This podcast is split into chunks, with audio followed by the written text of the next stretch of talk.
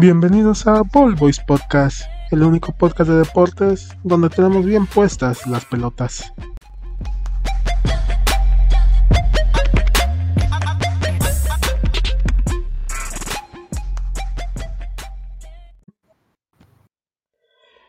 Sean bienvenidos a Ball Boys Podcast, el único podcast donde tenemos bien puestas las pelotas.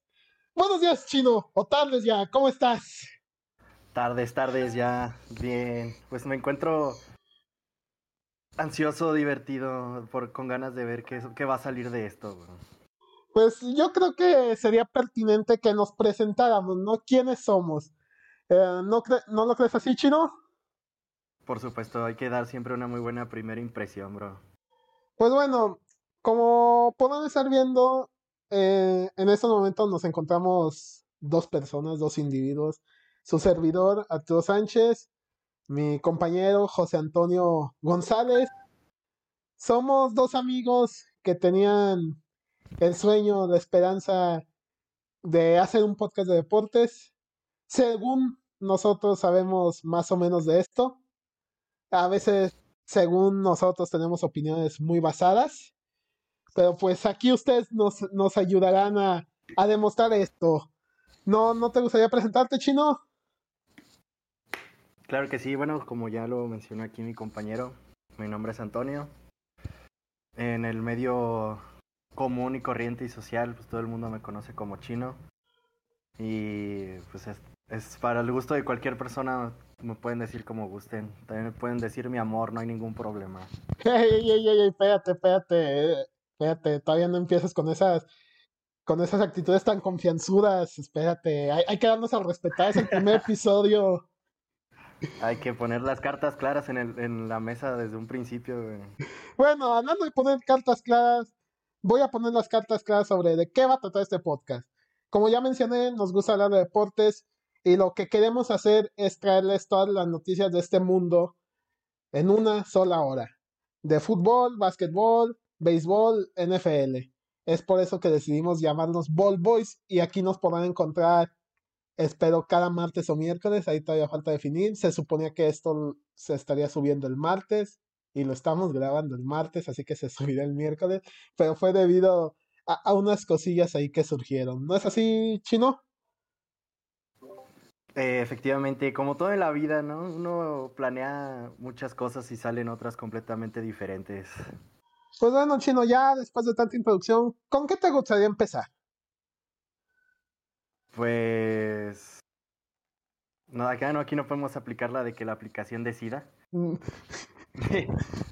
Pero, pues empecemos con. con fútbol en, la, en esta semana.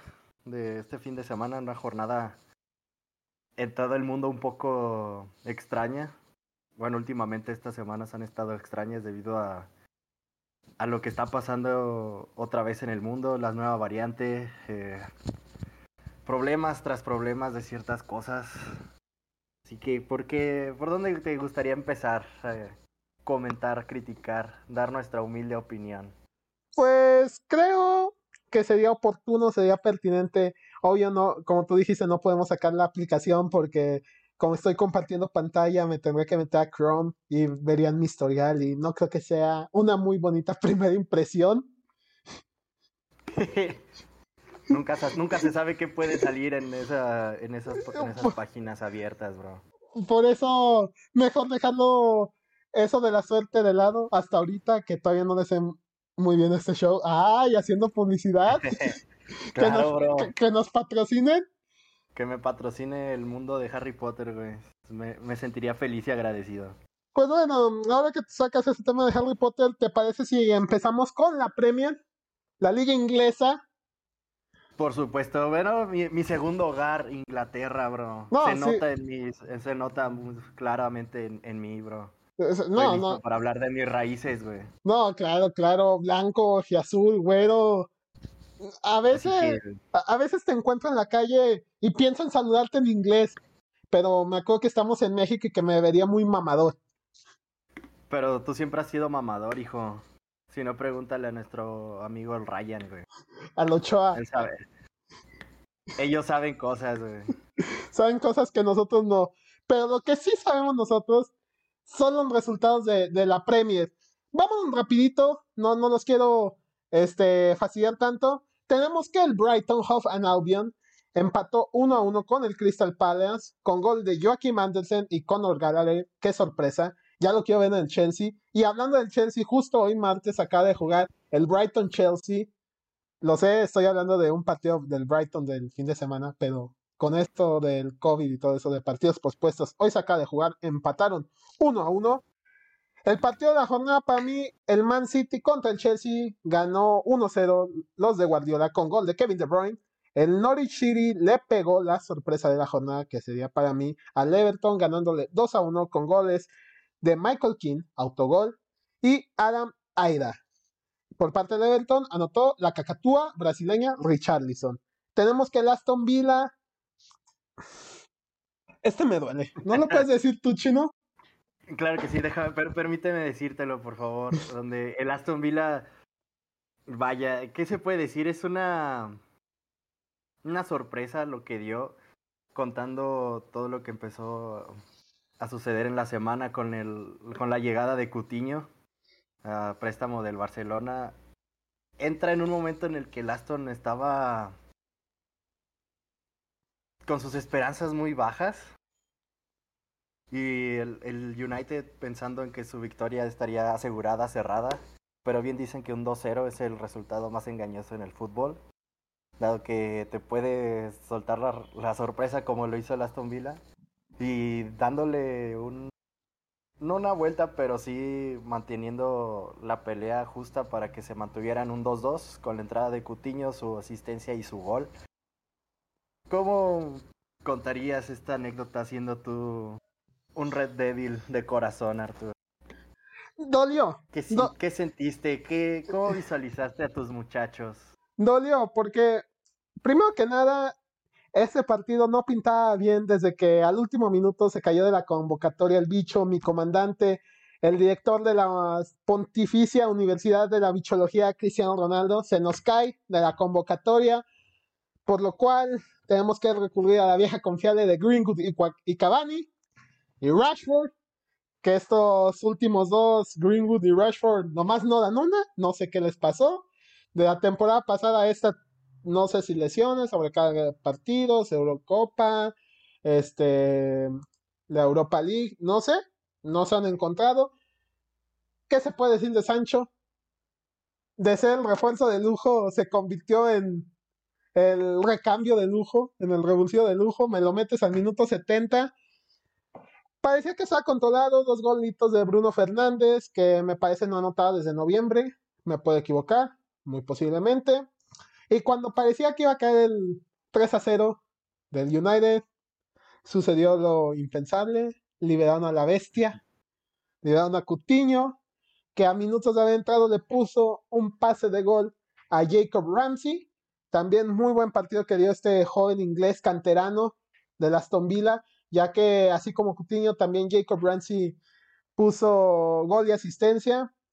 ¿Y, qué te puedo decir como Red Devil? La llegada de Rob Ragnick me ilusionaba. Ilusionaba de ilusos, vaya la redundancia. Pensé que se iba a notar un cambio rápido. El primer partido fue muy bueno, la verdad, una presión alta, daba, daba indicios para ilusionarse pero en estos últimos partidos contra el Wolverhampton y ahora contra el Aston Villa, no, no sé qué pasa con el equipo. Me gustaría poderte dar una respuesta. Muchos dicen que, que va a llegar Pochettino. La verdad, no sé si Pochettino sea la solución para este equipo. Es un equipo que no sé a qué juega. Parece que juegan a que Cristiano le resuelva el partido con la noticia hablando de eso que justo hoy Ragnick se acaba de comunicar con la directiva para decirles que Luke Shaw, Aaron Wan-Bissaka y Harry Maguire no son jugadores para el Manchester United. ¿Qué, ¿Qué, se puede hacer con este equipo? ¿Qué se puede hacer con este equipo? La verdad no sé. Supuestamente va a llegar Denis Zakaria del Borussia Mönchengladbach en invierno pero esto nomás es para el medio campo. Me suena que ya Matic va a dejar de jugar. No sé qué va a pasar con el regreso de Pogba, que ya lo dan por perdido, que se va a la Juventus. Pero panorama desalentador como Red Devil. Lo único que espero es que saquen la casa contra el Atlético en la Champions, ya que creo que es nuestra única opción para calificar el siguiente año. No veo cómo se puedan acercar los cuatro primeros. A menos que apliquen un Leicester al revés, bro. También, también puede ser. aplicar a meterle ganas en el último, en el último semestre para clasificar. No creo. Pero en noticias más positivas, mi Leeds United toda la vida, 3-2 le ganó al West Ham de visita con medio plantel lesionado. El Arsenal dijo, oigan, tengo estos con COVID, me da ansiedad, pospongan el partido. Bielsa dijo, tengo a medio equipo lesionado, tráiganme esos chavitos de la escuela y se los gano. Y dicho y hecho, mi United le ganó 3-2 al West Ham con hat-trick de Jackie Boy, Jack Harrison. Y en el último partido de la jornada tenemos el resultado, nada sorpresa, Liverpool le propinó tres pepinazos al Brentford, Fabiño, Oxley Chamberlain y Minamino. Sí, Minamino sigue jugando. Bueno, creo que el Liverpool actualmente no le está sorprendiendo a nadie, a excepción quizá de su rendimiento algo algo raro en partidos importantes de vez en cuando, como las derrotas un poco inusuales, como cuando pasó con Leicester. Y quizá Liverpool pueda hacer su hazaña una vez más de llegar a lo más alto, tanto a nivel nacional como internacional, dado que se le están poniendo muchas expectativas a esta temporada en Champions de igual manera. Y pues veamos cómo termina. Bien dicen que Klopp vino a inyectar su ADN a lo que le hacía falta a un Liverpool que pasó mucho tiempo en las sombras. Vemos cómo termina esta temporada para realmente para todos porque la Premier es una liga no tan maravillosa como la MX, pero te puede dar alguien una sorpresa y cambiar completamente la tabla de una semana a otra. Aunque eso sí, no sé si, si estarás de acuerdo conmigo ya entrando en el tópico fuerte de esta sección. Parece que el Manchester City se encamina a otro título, ¿no? Parece que en diciembre hagan ranchita y cuando todos empiezan a empatar o a dejarse puntos, el City dice, a ver, quítense y agarra una profundidad de plantel increíble y yo pienso que esta liga ya, ya es Sky Blue. No sé qué opinarás tú después de esa derrota del, del Chelsea. Sí, bueno, realmente lo único que mantenía raya, por decirlo de cierta manera, al, City era la pelea que estaba teniendo el Chelsea por alcanzarlo en puntos, pero ha estado tropezando estas últimas semanas. Y como lo dices, está enfilando a poner otro, otro título más de liga. Pero pues realmente toda la profundidad de plantilla, el nivel de plantilla que tiene el City siempre se le ha pedido más. Que claramente no es, o sea, no se puede menospreciar una una liga, una, una liga y más siendo la Premier de tanta de tantos equipos, tantos jugadores, tantos partidos que tienes al año futbolísticamente hablando en, en poco tiempo realmente y Pep ha hecho un trabajo increíble manteniéndolos en ese nivel. Claro que si le, le sigue pidiendo que traiga la, la gloria intercontinental, pero pues, no se puede menospreciar lo que ha logrado a nivel, a nivel de, clubes realmente. No, ah, sí. En, ha estado nacionalmente hablando. Sí, porque eso siempre se le ha pedido al City, ese paso extra, porque traen a Grealish esta temporada, la temporada pasada trajeron a Rubén Díaz, la antepasada trajeron a Ederson, antes trajeron a Walker. Cada mercado de fichajes parece que se empeñan en romper los récords que ya dejaron la temporada pasada, pero no han podido dar ese último paso para consagrarse como un equipo de, de época. Porque sí, sabemos que, está, que ha ganado muchas ligas, pero al igual que la Juventus, ya se volvió algo normal. Igual que el Bayern Munich antes que ganara la Champions, se volvió algo normal ya no era de celebrar este ganar la liga porque era algo que se esperaba. Pero no han podido dar ese último paso. ¿Crees? Adelantándonos un poquito a febrero. que esta sea la temporada de consagración o piensas que volverá a tropezar o algún caballo negro o hay alguien más fuerte en esta Champions? Eh, es algo muy complicado de decir ahorita y más teniendo los equipos que están actualmente en, fase de eliminación. Que claro, los, los favoritos siempre serán City, el Bayern, el, el París. Pero si mantienen el ritmo que están teniendo la se mantienen enfocados, quizá esta vez sea al, al menos para llegar a la final y luego pensar en el título, porque por donde se le vea tiene rivales muy fuertes que en algún punto han sido el dolor de cabeza de Pep en una u otra forma.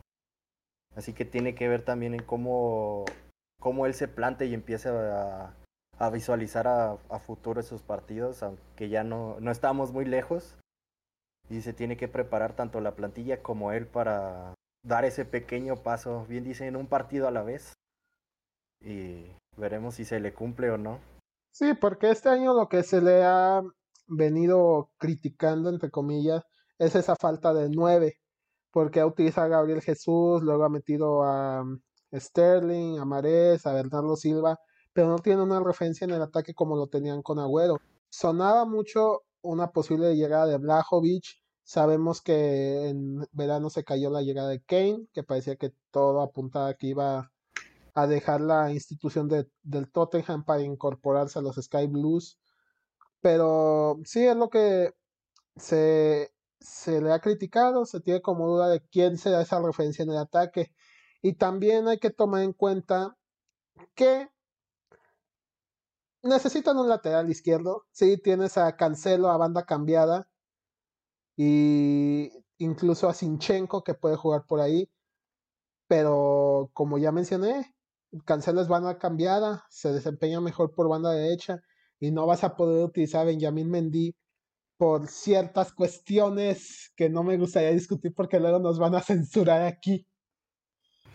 Sí, bueno, te, tienen que tener muy en cuenta eso de de que necesitan posiciones abajo como cualquier equipo, realmente muchos se enfocan en, en buscar mejorar su ataque cuando realmente lo que necesitan es una, una defensa un poco más extensa. Nunca sabes cuándo se te va a lesionar tu, tu lateral titular, tu, tu defensa central titular y te puede causar muchos estragos ojalá para el, eh, lo que queda del mercado de invierno consigan algo, si no ya jugársela hasta, hasta verano.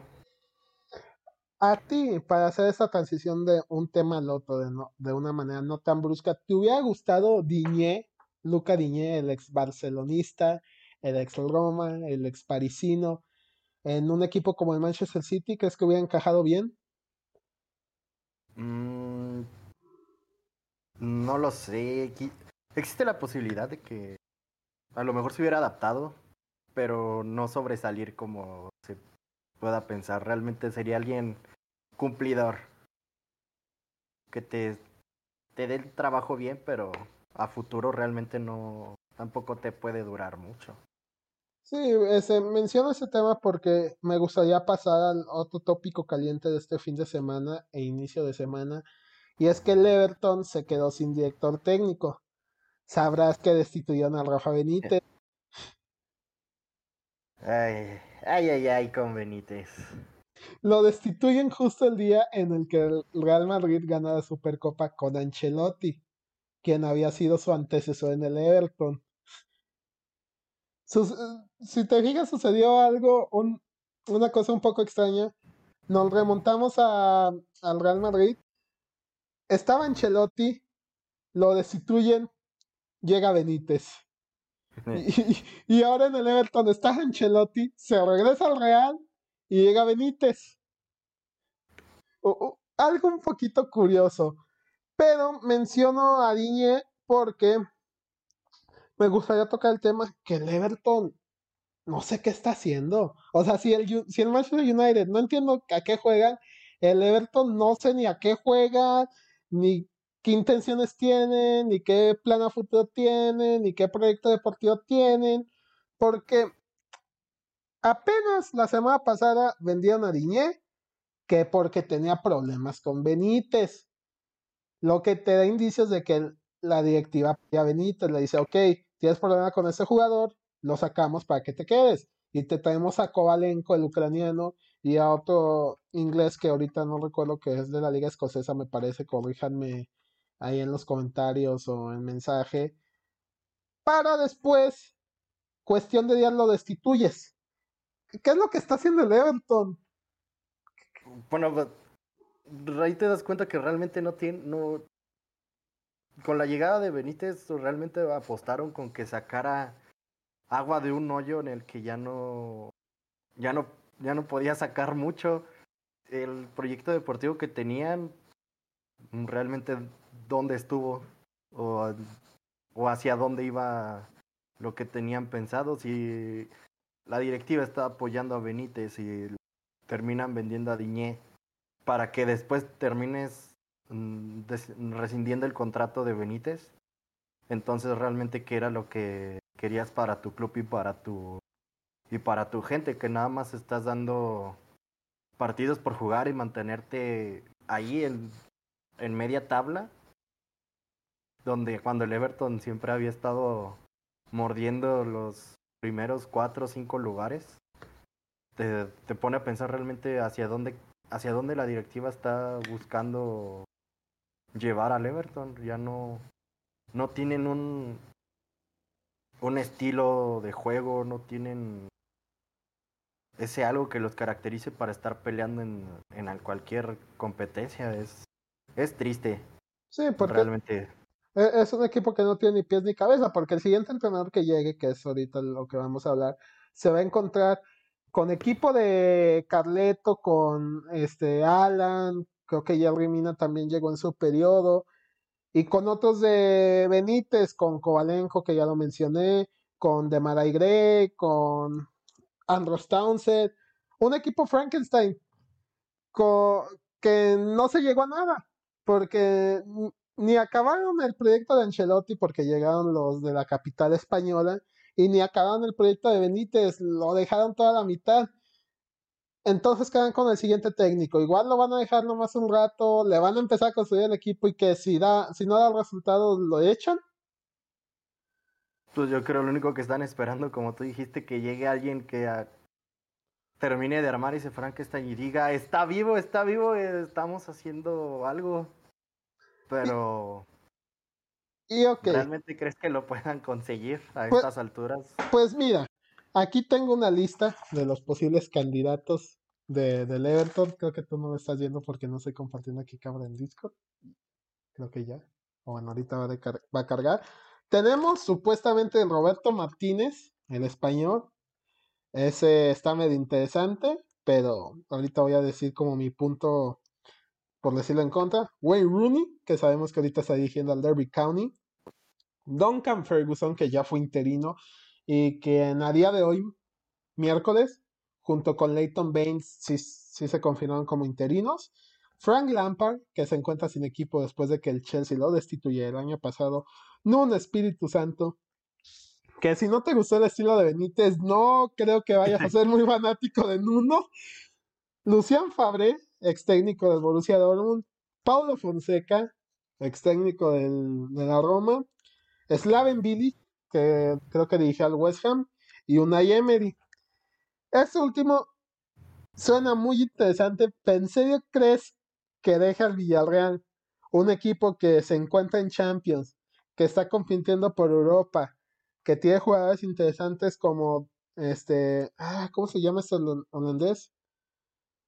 Dan Yuma, Jamie Pino, Gerard Moreno, Pau Torres, para llegar a un Frankenstein como el Everton o a Roberto Martínez, que lleva años comprometidos con, con el proyecto de Bélgica y que parece que el 2022, el Mundial de Qatar, será su última oportunidad. Dejará todo ese proyecto para venirse al Everton y cabe aclarar que solo le ofrecen un puesto de interino. Es decir, dejaría a Bélgica a meses del Mundial, nomás para llegar seis meses al Everton volvemos a lo que te comento. Es, ¿qué, ¿Qué está haciendo el Everton? está realmente no ni siquiera ellos han de saber lo que están haciendo. Dejar dos proyectos deportivos a medias y tratar de que alguien venga y te los construya y te los convierta en un equipo competitivo está difícil. Y realmente de todos los técnicos ahorita, ponle que sí alguien te lo va a aceptar, pero bien sabe que no, para el final de esta temporada no va a conseguir mucho y para el inicio de la segunda menos, y menos estando en año futbolístico de mundial. Mucho, muchas fechas, muchas cosas se tienen que acoplar, se tienen que reducir tiempos aún más de lo que están, y más en una liga que tiene demasiados partidos para tantos equipos como los Inglaterra. Va, tiene una, un río muy difícil que remar y en contracorriente. El Everton tiene que buscar salir del hoyo a largo plazo, sabiendo que este año no lo va a conseguir. Quizá a mediados de año futbolístico de la siguiente, de la siguiente temporada se encuentre mejor, pero tiene que apuntar a salir del hoyo completamente la segunda, la segunda mitad. Y esperemos quién, veamos quién es el valiente que decide tomar las riendas del Everton estando en su situación actual. Que, siguen, que siguen estando a mitad de tabla, pero no es un equipo que debería de estar peleando mitad de tabla con con la historia que tiene el Everton de esa manera. Siento que están dejando mucho que desear a sus aficionados e incluso con la directiva se ha de estar peleando un poco entre ellos mismos. Yo tengo un nombre y apellido para, para ese valiente que creo que puede tomar este, este proyecto y ahí nomás lo voy a dejar, que los demás se peleen. Ronald Koeman. Ahí nomás lo dejo. Ahí nomás lo dejo. ¿Quién fue el director técnico de nuestro glorioso equipo, el Barcelona?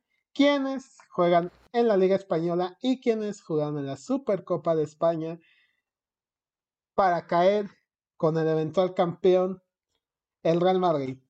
¿Te fijas qué, qué, bien hilé los temas? ¿Qué, qué bien hice esa transición de premio a Supercopa? Llevo años practicando. eres, le sabes al pop, güey, y al KFC. Le, sé muy bien. Este, ¿Viste la final de la Supercopa entre el Real y el Athletic de Bilbao? Vaya Athletic, triste. ¿Qué, qué, qué te pareció? Hablando únicamente de la final o nos vamos partido a partido de la Supercopa? Como tú veas, aquí eh, eh, no hay límite de tiempo, todavía no tenemos patrocinadores, no tenemos nadie que nos limite. Pues vámonos de partido en partido, empezando con lo que muchos estaban viendo, visualizando como una paliza. Quizá no del nivel Bayern Barcelona que nos pasó más de una vez. Pero que sí se estaba esperando una, una goleada donde como como fan del Barcelona, como culé, yo me visualizaba con que nos metieran dos y ya sería ganancia.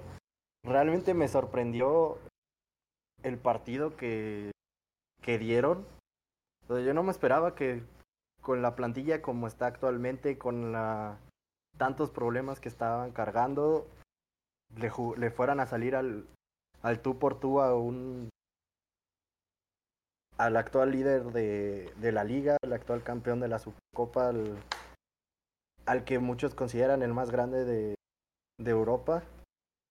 Salió a jugarle al tú por tú con jóvenes que que, que salieron hace un par de meses a empezar a jugar en el equipo grande y los metieron en problemas, los empezaron a, a echar para atrás, que me ilusionó, me ilusioné en ese momento cuando estaba viendo el 2-2. Dije, güey, estos...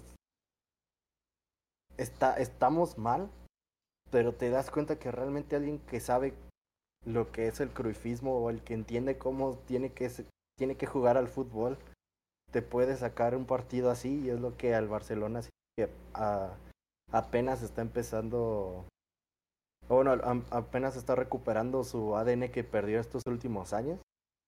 Y espero grandes cosas de todos esos, de esos jóvenes que hoy en día quizás es mucha carga para, para ellos, pero tienen el futuro del club en sus manos y, y esperemos que, que siga, sigan siendo sigan disfrutando el fútbol como lo hacen y, y lleguen a, mejorar su fútbol y lleguen a, a llevar al Barcelona a las épocas grandes como ya, como ya estaban acostumbrados. El Madrid dando cátedra de que a falta de también de sus años de, de cambio, de buscar otra vez ser el equipo que son, lograron, lograron mantener esa, esa, esa concentración y lograr el 3-2 para darles la victoria con, con una actuación eh, muy interesante de Vini, de Vini. Benzema sigue demostrando que aún puede jugar en, en el Real Madrid, aunque no es es santo de mucha de mucha gente propia del Madrid que aún sigue dudando de, de lo que puede hacer o de lo que está o a lo que estaba estaba optando el Madrid al, al mantenerlo y creo que ha estado ha estado manteniendo un buen nivel, ha estado ahí, ha estado presente siendo siendo alguien que estaba dando la cara por ese por el equipo y ahora los donde los donde los tienen tanto Vinicius como Benzema como Tony Cross y Modric que siguen jugando en un muy buen nivel los tienen en lo alto de la tabla los llevaron a la final. Son equipos que realmente no sabes que no pueden estar en el hoyo mucho tiempo y te van a dar te van a demostrar por qué se son considerados de los más grandes del fútbol tanto actuales como en la historia. Y un claro ejemplo es lo que lograron en la Supercopa ya siendo campeones una vez más que en la final ante un Athletic que dejó mucho que desear en, de la, eh, teniendo en cuenta cómo, cómo se la jugó en su semifinal. Yo esperaba un mejor partido de ellos, pero pues los, los arrollaron de la forma en la que solo el Madrid sabe hacerlo. Una, una, una supercopa que quizá muchos no se esperaban que fuera así. Y bueno, no, en, mi opinión siento que ha sido un poco, fue un poco más entretenida y un poco más deleitable a los ojos, al menos en, en los partidos de semifinal y una final donde el, Madrid sí, sigue demostrando su calidad de juego. Sí, porque las semifinales fueron de ida y vuelta, ese 3-2 es con el que no le ganaron al Barcelona, que se tuvo que ir a tiempo extra y luego tenemos la otra llave en el que el Bilbao le ganó al Atlético de Madrid 2 a 1. Que igual, un Atlético que esta temporada parece que todavía no carbura. Que ha recibido bastantes goles. Incluso Black tiró un palo, no sé si, si indirecta o directamente a Simeone, que, me, que comentó que esto pasa cuando después de un gol te encierras en tu campo. Y es que sí, ¿cómo es posible que al Atlético le metan dos goles de balón parado? Realmente lo que al, siempre se le ha criticado al Cholo durante todo lo que lleva con el Atlético es su estilo de juego de estar, de buscar el gol y cuando cae el gol, vámonos todos para atrás. realmente, ¿qué consigues encerrándote en tu propio campo cuando estás controlando un partido con una con un estilo de juego diferente al que haces después de que metes un gol? Eh, lo que hace, lo que mucho bueno, siempre, siempre he criticado ha sido eso, realmente qué ganas con defender un gol cuando, cuando en un balón parado te, te puede cambiar el juego completamente, justamente como le pasó en ante el Athletic. Sí, por ese, por ese estilo tan defensivo, ¿no? Sí, a fin de cuentas es como únicamente estás dejando que te apedreen la, la puerta y en algún momento una va, una, una va a pasar de tanto que está que te, que te están llegando. Es gotita tras gotita, una se va a derramar y tienes que volver a cambiar tu plan de juego que ya tenías pensado y el Cholo aún no, aún no entiende cómo es que bueno, no entiende que el fútbol actualmente ya no puedes darte el lujo de echarte para atrás porque pueden castigar de una u otra forma inesperada. Sí, parece que él se quedó en esos tiempos de Italia del Catenacho. Y hablando de Italia, ¿te parece si pasamos a la Serie A? Te fijas, una transición suavecita. Lento y contento, dijo Ramón. Mira, esto nos vamos a ir un poco rápido, ya que tenemos todavía muchas cosas que cubrir y se nos empieza a acabar el tiempo. La Sampdoria cae 2 a 1 contra el Torino. La Lazio con doblete de Immobile y uno de Lazzarri le pega 3-0 al Salernitana. La Juventus con gol de Dybala y Weston McKennie, mi compatriota, le gana 2 0 al Udinese. El Sassuolo, a pesar de los dos goles de Escamaca y de Frel, cae 4 por 2 contra el Verona. El Venezia y el Empoli empatan 1 a 1. La Roma con gol de penal del debutante Sergio Oliveira, presidente del Fútbol Club de Porto, le pega 1-0 a Cagliari. Los de Murillo regresan a la senda de la victoria. El Atalanta y el Inter, que apunta a ser un partido muy entretenido porque son los dos equipos más goleadores de la liga, acabó 0-0. Un clásico. El Un Milan, clásico 0-0. el Milan, mi Milan, cayó 2 a 1 contra la Spezia. Quiero aclarar que nos robaron porque íbamos a ganar 2 a 1, tiempo de compensación, porque mi Dios, Junior Mesías anotó un gol, pero el árbitro se lo anuló porque habían cometido una falta previa al Milan y en vez de dejarla correr con la famosa ley de la ventaja, prefirió cortarla. Así que el gol no contó. Para después, la Spezia nos ganaría de último minuto. El Napoli con doblete de quién? ¡Can, can, can, can! Eso no me lo esperaba. Con doblete el Chucky Lozano. Le pega 2 a 0 al Boloña. Y oye, pobre de Johan Vázquez. Es. Bueno, un tanto bueno y malo, pero al menos ya se está ganando su puesto en, en, el, en el equipo titular. Quizá no con los resultados que él esperara, pero demostró el por qué se lo llevaron o por qué quisieron ficharlo y ahí va, poquito a poquito, güey. Digo, él, él no puede defender Ah, a o sea, no todos, es- a todos, a todo el equipo. También juegan otros de- 10 vatos. No, ponle, ponle no, no, no nada más juegan 10, juegan otros tres, otros tres güeyes abajo contigo, pues mínimo échale, échale ganitas, güey. O sea, él Pues solo no puede contra todos, güey. Y se nota porque nomás les metieron 6 con Orguesola. Sí, sigue vivo. Yo también me sorprendí. Dije, ah, sí es cierto, juega la Fiore. con Jack Bonaventura, ex de mi Milana, como lo extraño. Viraghi, 2. El hombre sensación del momento, el delantero esloveno Dusan Blajovic. Y Luquitas Torreira, ex Arsenal. Y hoy me parece que la Juventus le ganó 4 por 1 al Sassuolo en la Copa Italia. Y volviendo un poquito al resultado anterior, igual el Genoa tenemos otro ejemplo de muy similar al Everton. Traes a Chepchenko en diciembre, no lo dejas ni que acabe el mercado de invierno para reforzar el equipo y ya lo corriste. Tercer entrenador que corren en la temporada, que despiden. Malo que hubieran sido cuatro. Bueno, todavía no acaba el año futbolístico, quizá vamos por un cuarto. E- Es que ese es el secreto, no pueden, no pueden traer a un, a un cuarto porque tienen a tres entrenadores en su nómina. Y mientras tengan tres en su nómina, no pueden, atraer- no pueden traer a ningún otro. A que, Ay, a que nunca, no lo nunca- sabía. nunca entenderemos las altas finanzas, güey. No, no, Ellos no. saben cosas.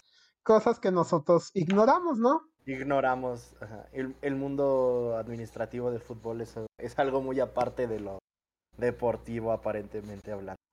Lo que sí no podemos ignorar, y no me dejarás mentir, es a nuestra poderosa, única e inigualable, mejor liga del mundo, noches mágicas, viernes botanero, sábado de Triquitracatras, domingo de Cataplum y, y Fiera Monday, Liga MX.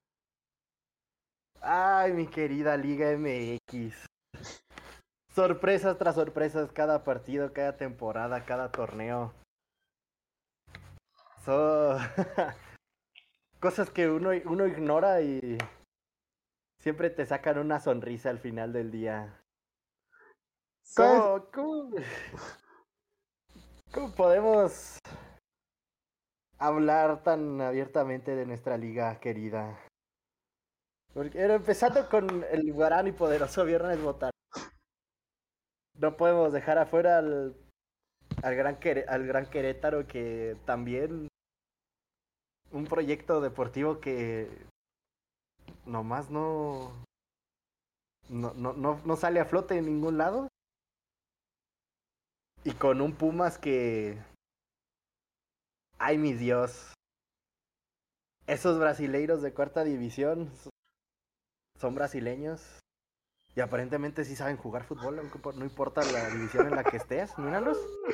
Lilini siguiendo demostrando que es un buen entrenador. De los mejor, de lo mejor que, que salió esto, estos últimos años.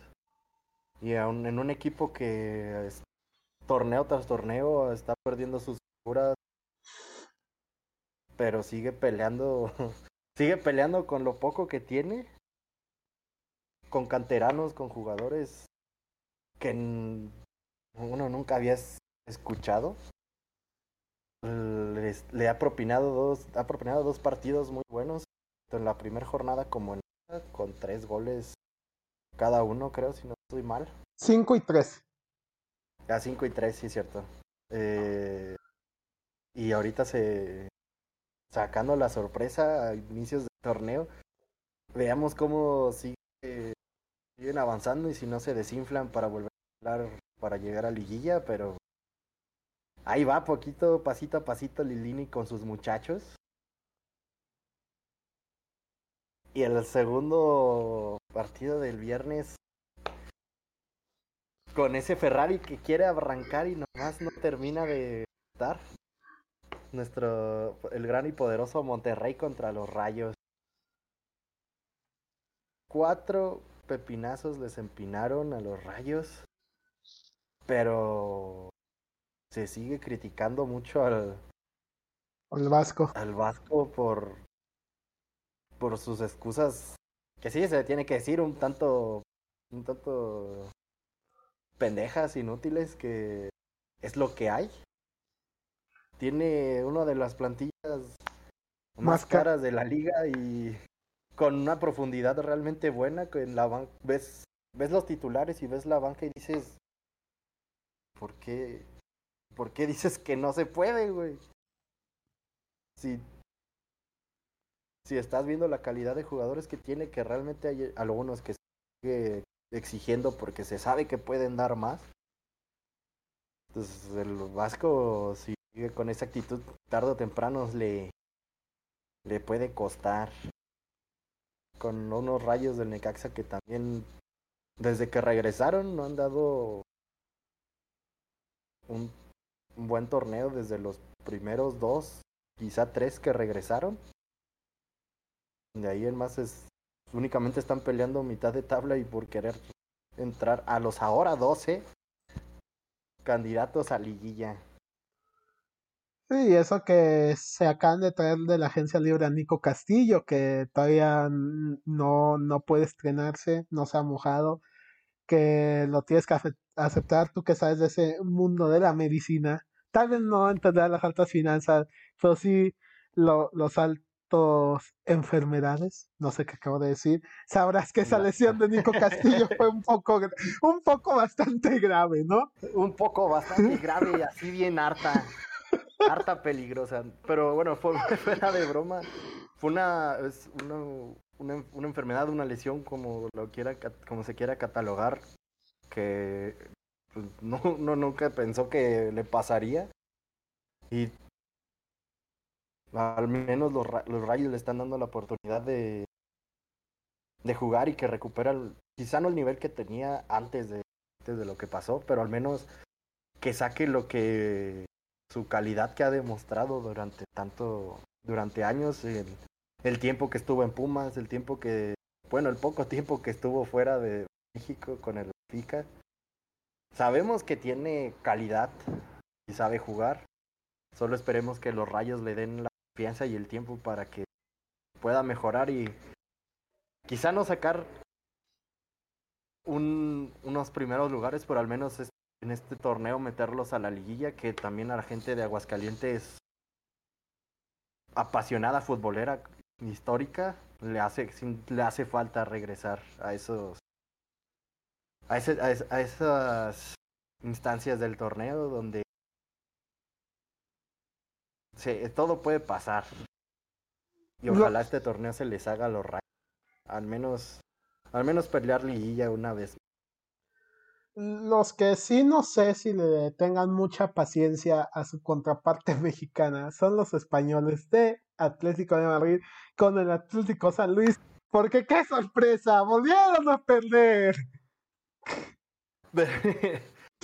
Perdieron ante el actual campeón mexicano, el, los, los zorros de Guadalajara, el Atlas, la cantera de toda la vida y...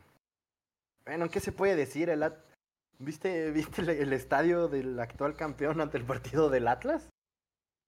Solo, vacíos y te pones a pensar, o sea, ya fuimos campeones, ya podemos descansar otros 50 años, ¿qué?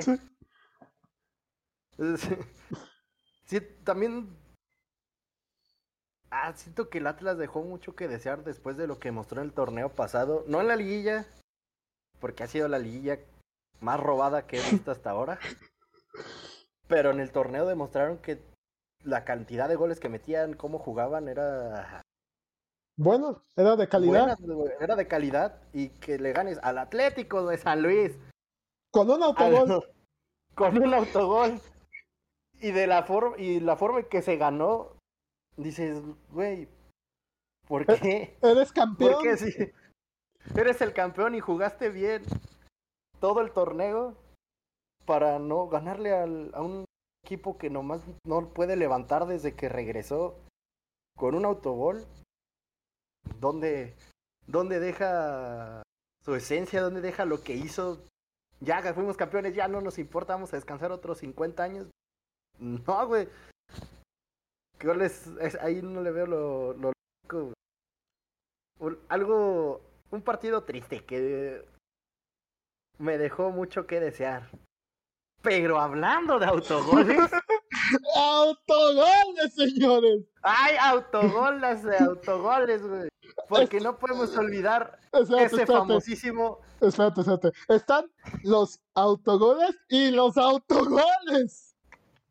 Exactamente, porque pues, saliendo del, al siguiente partido de ese poderosísimo sábado de de Noches Mágicas, donde el Tigres recibía a la gran y poderosísima franja del Puebla con su plantilla humilde, demostrando que nomás necesita saber jugar fútbol para poder sacar un buen partido, un buen resultado en uno de los estadios que actualmente es de los más pesados por, por cómo se comporta la gente de Monterrey con sus equipos. Vas y le sacas un 2-0 donde Tigres, tantos jugadores buenos, tanta gente buena, y ese día no, bueno, al menos esa noche no, el gol no quiso caer, tantas llegadas que tuvieron, tanta, tanta mala suerte que tuvieron con ese último baile de nuestro gran y poderosísimo Titán Salcedo. Se retiró del Tigres de la forma más macha posible, güey. Con un autogol de huevos.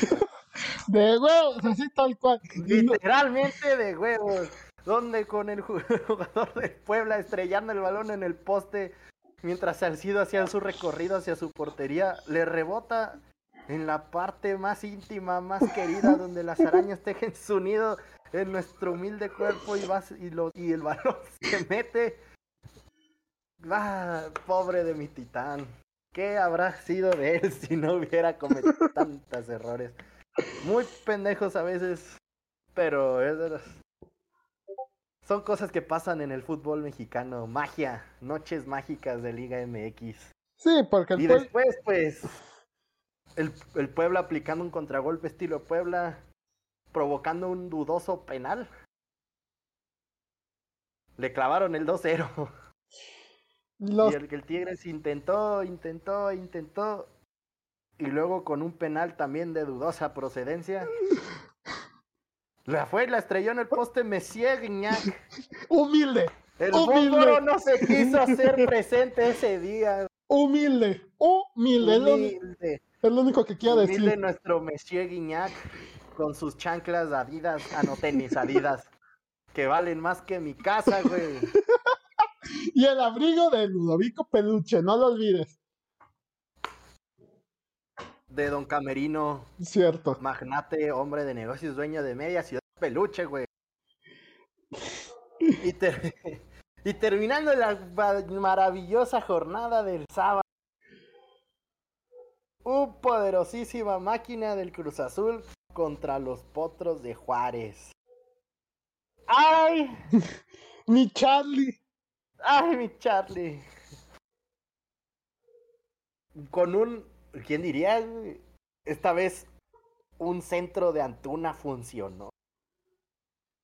2022, sorpréndeme. Sos un terror sorpre- Antuna mandando un centro viable para que otro jugador la meta, güey. Guau, guau, guau. Una máquina que ahora también de campeones dejaron, dejaron que desear la el último torneo.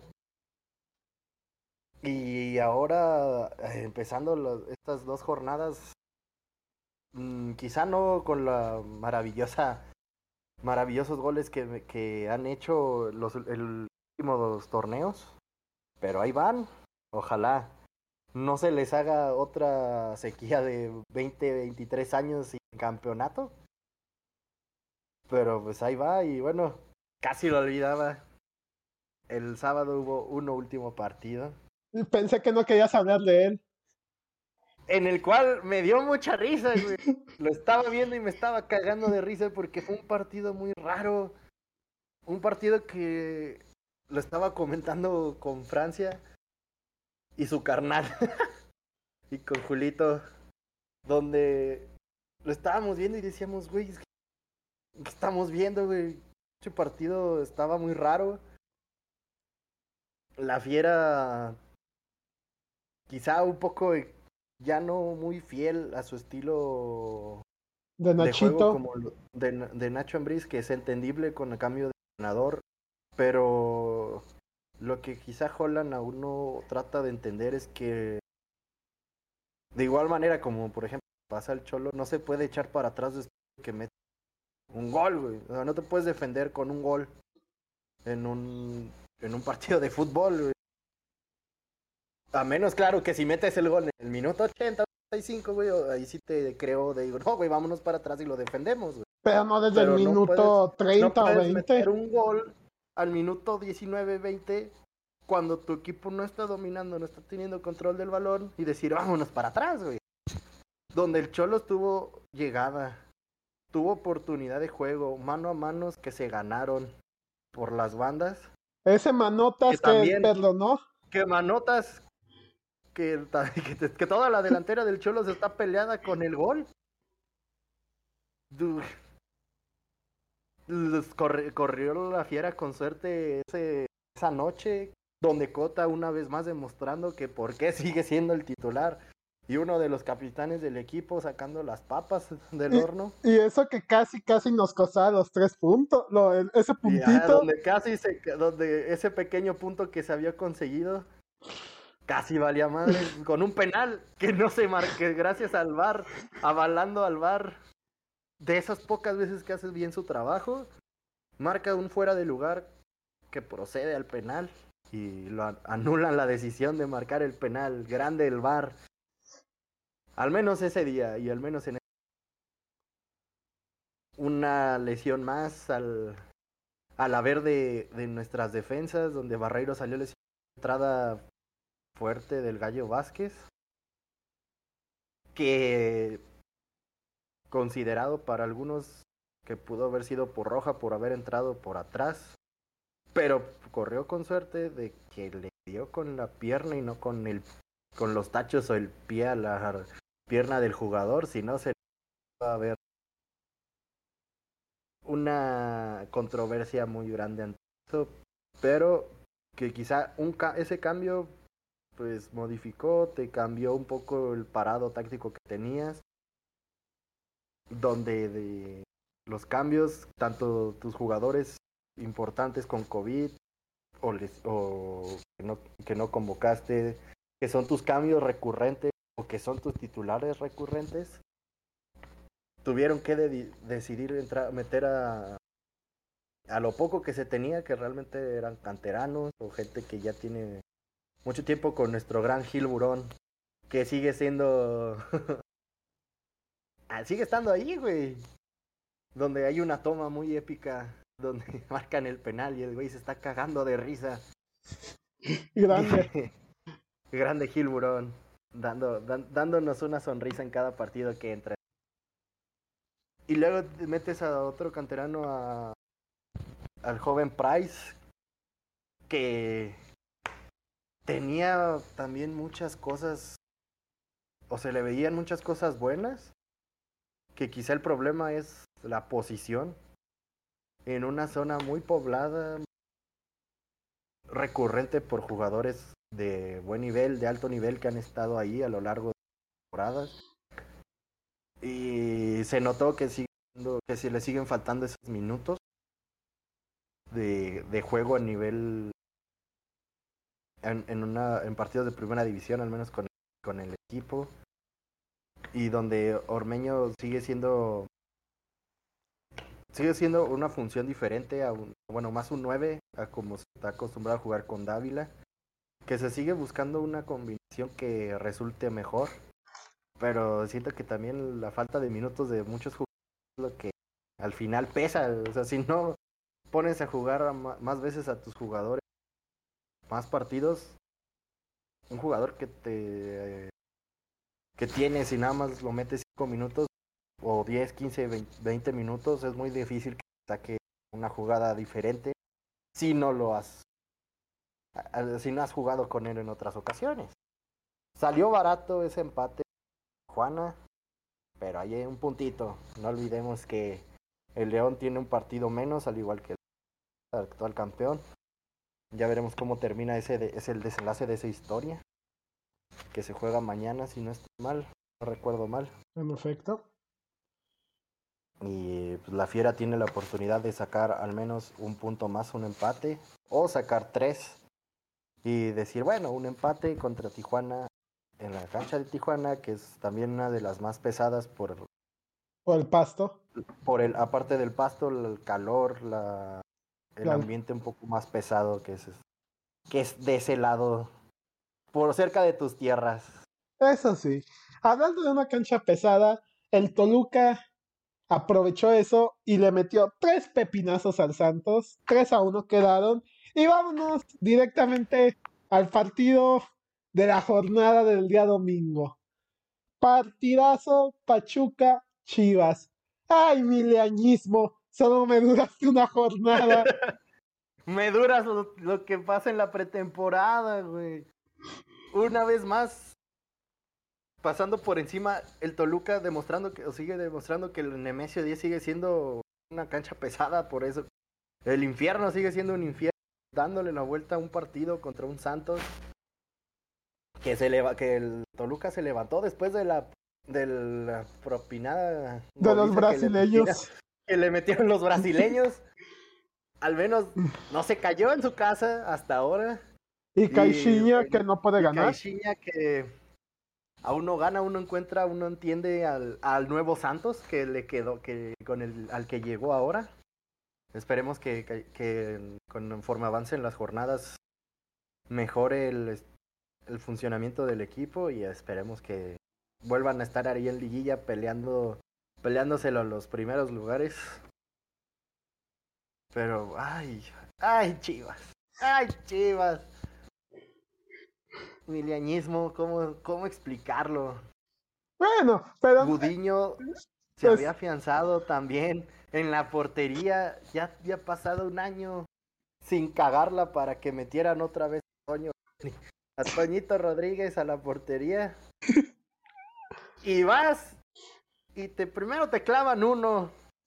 Muy buen gol. Dices, un muy buen gol. Dices, ok, ya no tenía mucho que hacer ahí Gudiño. Pero luego pasa lo que pasó con el segundo gol. O sea, no. ¿Cómo explicarlo? Ya lo dijo mi poderosísimo. Mi poderosísimo entrenador. Ah, no, ya te voy a decir interino, pero ya no.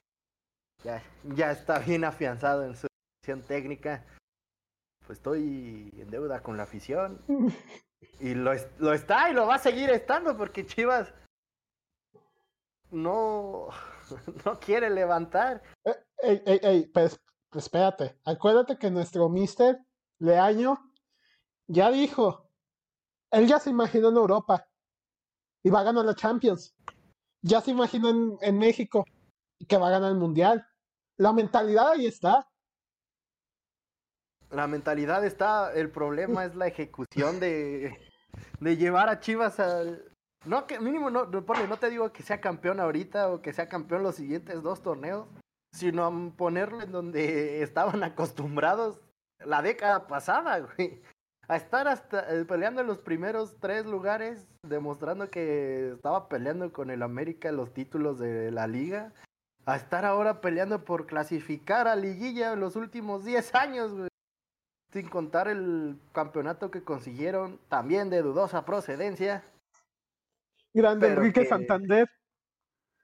pero que ya realmente no hicieron más que jugar bien un partido en esa liguilla y les alcanzó para, para ser campeones. güey.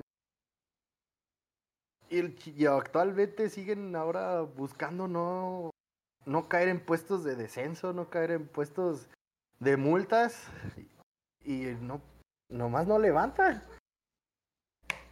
No quiere levantar mi queri- el querido Chivas del- del pueblo mexicano. Pues ¿Qué se le va a hacer? pues ¿Qué puedes esperar? mira, de las Chivas, espero más la verdad que los Raiders de Las Vegas. No, te digo, hoy en el episodio debut traemos las transiciones a todo lo que dan. Charlie, vengo aquí- y aquí nos movemos a unas noches de americano muy, muy buenas y quizá tristes para algunos. Nos vamos En las rápido, rondas de comodín. nos vamos rápidos con los resultados de los equipos que no seguimos, porque tanto Chino como yo nos vamos a extender con nuestros equipos. Los Cincinnati Bengals le ganan 26 a 19 a, a los Raiders de Las Vegas. Después de una, déjame decirte, los Raiders sorprendieron metiéndose a las rondas de comodines, güey. después de que despidieran a su entrenador. Pero se, met- se lograron meter, güey. Los- Donde, sí, donde sa- dieron pelea hasta cierto punto, pero los Bengals son los Bengals. Son los Bengals demo- demostrando el por qué fueron campeones de la americana, güey. Los que también sorprendieron nefastamente fueron los Patriotas de Big Mac Jones. Ay, mis Patriotas. los Bills. No. Cuare- 47 a 17. Santa putiza les metieron. Y nomás porque no. Por una u otra otra no les no alcanzó para meterles más, pero. También hay que ponerle sus. Sus albricias a los patriotas que también con un equipo un poco extraño, un coreback que le están exigiendo mucho, Rookie, primer a año. meterse a los a las rondas de comodines, güey. Como le pasó a los Riders. Los que. Pero no le, o sea, muchos sabían que no les iba a alcanzar realmente para playoffs. Y el, y el resultado fue claro y obvio. Donde los Bills los aplastaron. Y dejando esa esa semillita de que los Bills esta tem- esta esta Sí. temporada quieren quieren recuperarse de las de la última de las últimas donde han sido eliminados y se, se espera grandes cosas de los Bills en estos playoffs. De la mano de Josh Allen, no lo olvidemos. Los que no sorprendieron, victoria sencilla, los Bucks de Tom Brady ganando de 31 a 15 a las Águilas de Filadelfia, que también, quién sabe cómo se Águilas de metieron. igual manera, que de igual manera las águilas que no, no terminan de gustar en los playoffs, que sabe su propia gente que no está no están actualmente hechos para playoffs y menos contra unos Bucks que han que a, riendas de Tom Brady han estado en unos en un nivel muy muy impresionante y eh, veamos en cómo cómo termina la historia de Brady este en esta temporada y los Bucks. actuales campeones del Super Bowl. La historia que ya terminó de manera triste.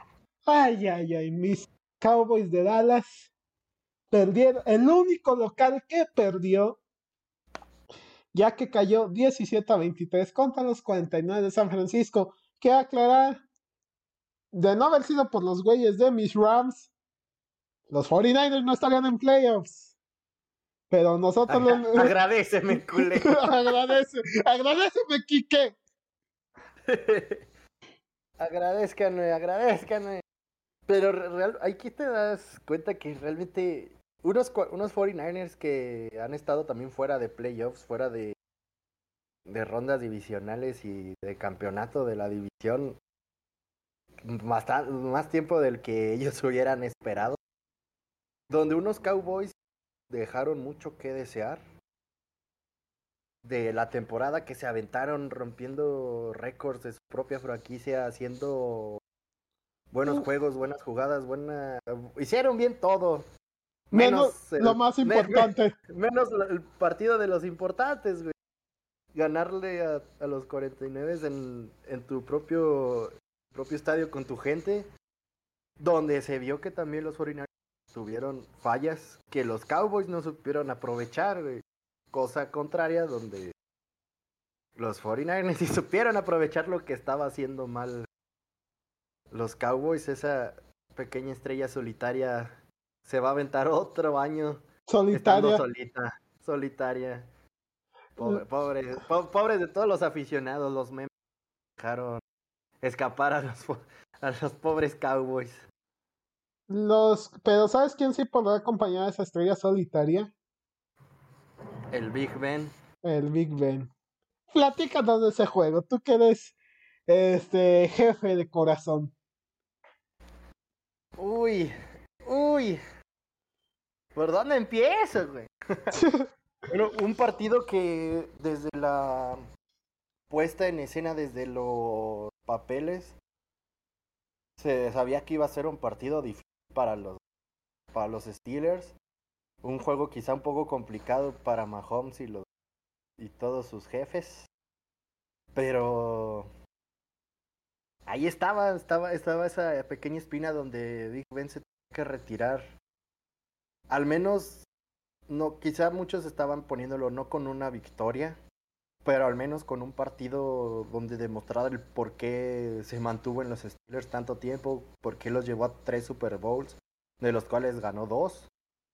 Y cómo decirlo, empezaron bien, o sea, realmente empezaron sorprendiendo, presionando a, a la ofensiva de, de, de los Chiefs, de donde Mahomes perdió un balón, donde sus salas cerradas perdieron otro balón que confirió en, el, en, un, en un touchdown. Es- son jugadas, empezaron dudosos, tanto ofensivamente como defensivamente. Y los Steelers demostrando que estaban ahí gracias a la defensa que estuvieron mostrando toda la temporada. Al empezar, yo sí lo visualicé, dije, va a estar difícil. Que se puede ganar, se puede ganar, tanto de un lado como otro, pero va de, de que la defensa de los Steelers se mantuviera en ese, en ese nivel, en esa línea que mantuvieron tanto tiempo y que mantuvieron los primeros cinco minutos del primer cuarto y casi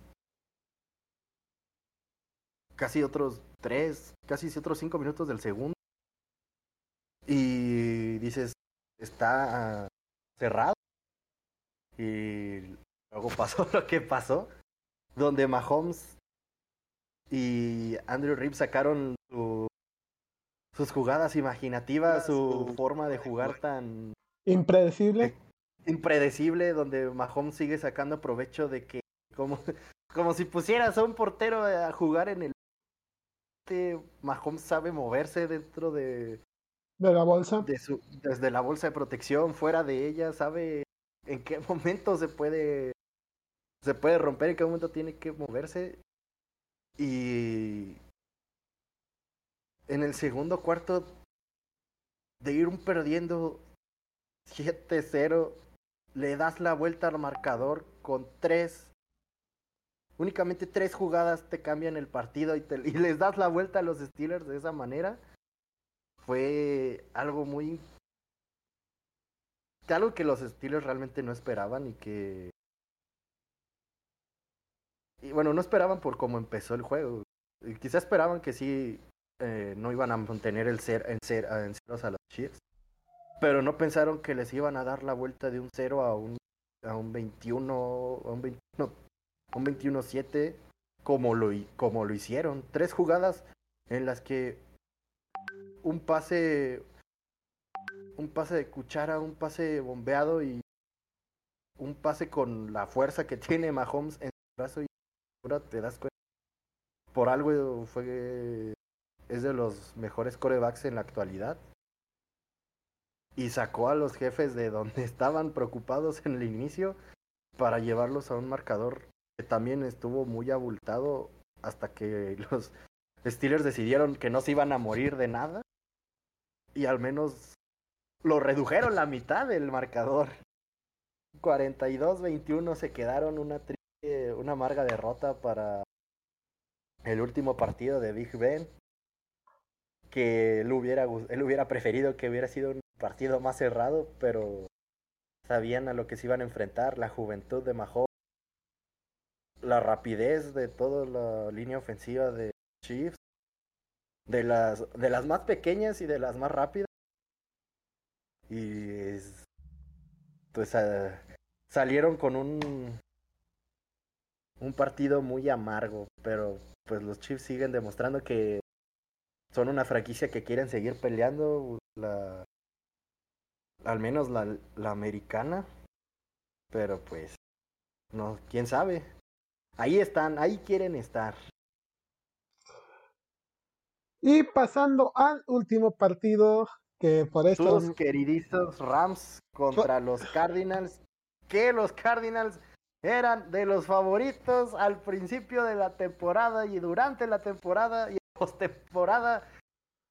Se empezaron a descifrar las, últimos, las últimas fechas y Dios mío, ¿dónde quedaron los, los Cardinals que dejaron mucho que desear y tus Rams a lo contrario, que empezaron dudosos, que no sabían realmente si se iba a llegar. Y así fue, empezaron un poco dudosos, luego empezaron a sacar partido tras partido, donde tropezaron contra los 49ers, que gracias a eso se, se metieron a playoffs. De, de, eso no se habla aquí, por favor. Hay que ser justos, güey. Y donde también se mostraban algo dudosos enfrentar a unos Cardinals que se esperaba que en playoffs sacaran los partidos que habían sacado durante toda la temporada. ¿Qué nos puedes platicar de eso? Pues, Un partido que yo no me esperaba que terminara de esa manera. Pues mira, bien lo dijiste tú, los Cardenales empezaron muy fuerte la temporada, una marca de 7-0. De hecho, ellos fueron los que le quitaron el invicto a los Rams porque les ganaron 37 a 20. Como menciono, habían empezado 7-0, pero ¿qué crees? Cliff Kingsbury no tiene muy buena racha con estos poderosísimos Cardenales, porque empezó 7-0 esta temporada y terminó 3-5. Y ok, dices, ok, 5 perdidos, está mal. Pero lo que lo hace peor es contra quienes perdió algunos de esos juegos. Contra equipos que estaba presupuestado que iban a ganar. Dime, ¿o tú pensabas que los Cardenales iban a perder contra los Detroit Lions de Jared Goff? De, con uno con una combinación que los Lions demostraron que de repente pueden darte un buen partido y los y tristemente le tocó ante los Cardinals, güey. Los Panthers de Carolina les ganó 34-10. Los Seahawks ganando de 38-30 en la última fecha regular. Estos Cardenales venían para abajo y en este partido parece indicar que el entrenador lo quiso ganar por sí mismo, que Cliff Kingsbury lo quiso ganar él solito y no confió en sus jugadores porque se notó, si de por sí Kyler Murray había dado un bajón en, la segunda mitad de la temporada, no se diga este partido. No se diga este partido. Tan solo hay que recordar esa jugada donde hizo un Carson Wentz special, donde en vez de aceptar que le el safety por los dos puntos, dijo, no, a mí no me capturan. Tiró un pase que acabó siendo interceptada y terminó en un pick six. Después de eso, lamentable, desastroso. Mi más sincero pésame a los fanáticos de esa franquicia, franquicia muy bonita, franquicia que este año parecía que tenía las armas para ganar con Kyler Murray, con, con Hopkins, con JJ Watt. Sabemos que JJ Watt se lesionó en la semana 7, se le explotó el, el hombro, como se le diría vulgarmente, que regresaba justo ayer, que comentaban que solo iba a estar para ciertas jugadas y al final su presencia no hizo ninguna diferencia. La defensiva de los Rams fue aplastante, Aaron Donald, Von Miller, Jalen Ramsey, aplastante en todos los sentidos, asfixiaron a Kyler Murray en los tres primeros cuartos. A pesar de que los Cardenales controlaron a Cooper Cup, que te quiero Cooper Cup, siempre lo hago en WhatsApp y también aquí en el podcast lo voy a hacer. Este, nomás lo limitan a 50 yardas. Matthew Stafford, que si te soy honesto, estoy un 50-50 con él, porque es muy buen coreback, pero a veces tiene errores que no te entiende, que, que uno no entiende, mejor dicho, que tira pases que son interceptados, lo capturan, le hacen pick six, ha tenido una segunda parte de la temporada un poco complicada, donde partidos como contra los Ravens lo ganó en gran parte la defensa, donde se pudo ver contra los 49ers que teniendo esa última posesión para poder empatar el partido, porque estás en buena zona, para, aunque se intenta para una serie de jugadas y gol de campo, mover el balón con Sonny Michel, pero que decidió tirar la del Beckham Jr. y fue interceptada y que terminó perdiendo ese partido. Tenía muchas dudas respecto a este juego, pero me gustó que me hayan silenciado tanto como OBJ, que lo tienes que aceptar. Odell Beckham Jr., desde que regresó a los Rams, no ha hablado nada, no es el OBJ que conocíamos en Nueva York, esa superestrella, se ha mantenido un perfil bajo y le ha funcionado. Ha sido una muy buena tercera arma para este equipo quienes, quienes perdieron a Cooks para final de temporada. Pero lo que es Cooper Cup, siendo tu receptor estrella, ganador de la triple corona, por más yardas, más recepciones, más recepciones de touchdown, y darte el lujo de tener a Odell Beckham Jr. como una tercera opción, esta ofensiva de los Rams es todo nada. Este año se tiene que ganar sí o sí el Super Bowl. Hicieron los trades necesarios para conseguirlo. Mm, el futuro ya no importa mandaron todos los picks de drafts por, por Matthew Stafford, dejaron ir Jared Goff, que a pesar de que los llevó a un Super Bowl en esas últimas temporadas, se cayó muy, muy feo. Trajiste a Bob Miller totalmente gratis. Luego trajiste a Derby Jr. Este año se tiene que ganar. Y a eso de que están recuperando a Cam Makers, que después de que tuviera esa lesión tan fuerte a finales de mes de junio, que incluso ayer lo comentaban, que después de eso pensaban que no iba a volver en lo que quedaba de la temporada, que incluso le llamó a su mamá llorando. Pero sorpresa, gran juego que dio ayer, me sorprendió bastante. Si es una discusión a tener en cuenta en quién confías en Sonny Michel, que ha dado muy buenos partidos, que ha sido un muy buen corredor de balón, o en Cam Akers, que es tu estrella futuro. Ahora veremos qué se puede hacer contra los Tampa Bay Buccaneers. Yo confío en que pueden ganar. Este equipo tiene las armas para hacerlo. Tienen el coach para hacer lo que espero haya aprendido de sus errores. Ya le ganó a Brady esta temporada. Sí, fue temporada regular, pero algo es algo. Pero no hay que recordar que también contra Brady perdió el Super Bowl.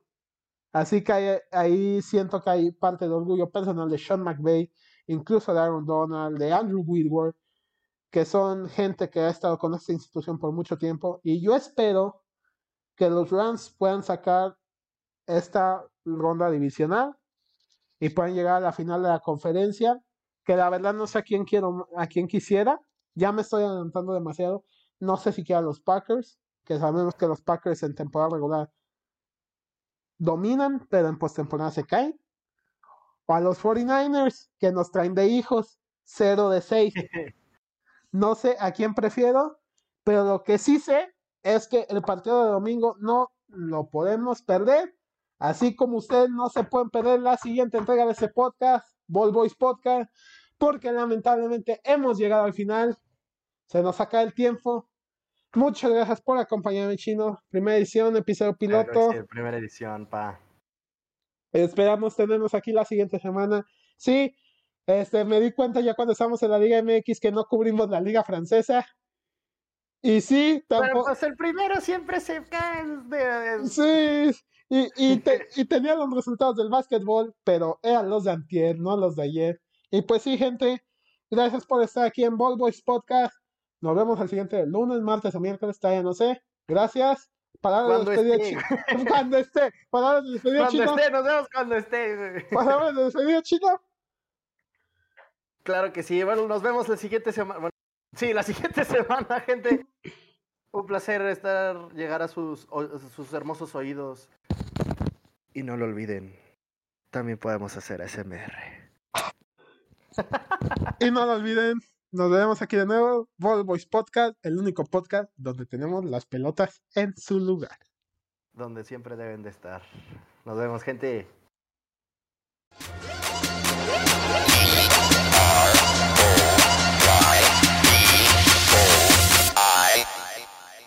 Esto fue Ball Boys Podcast, el único podcast de deportes donde tenemos bien puestas las pelotas.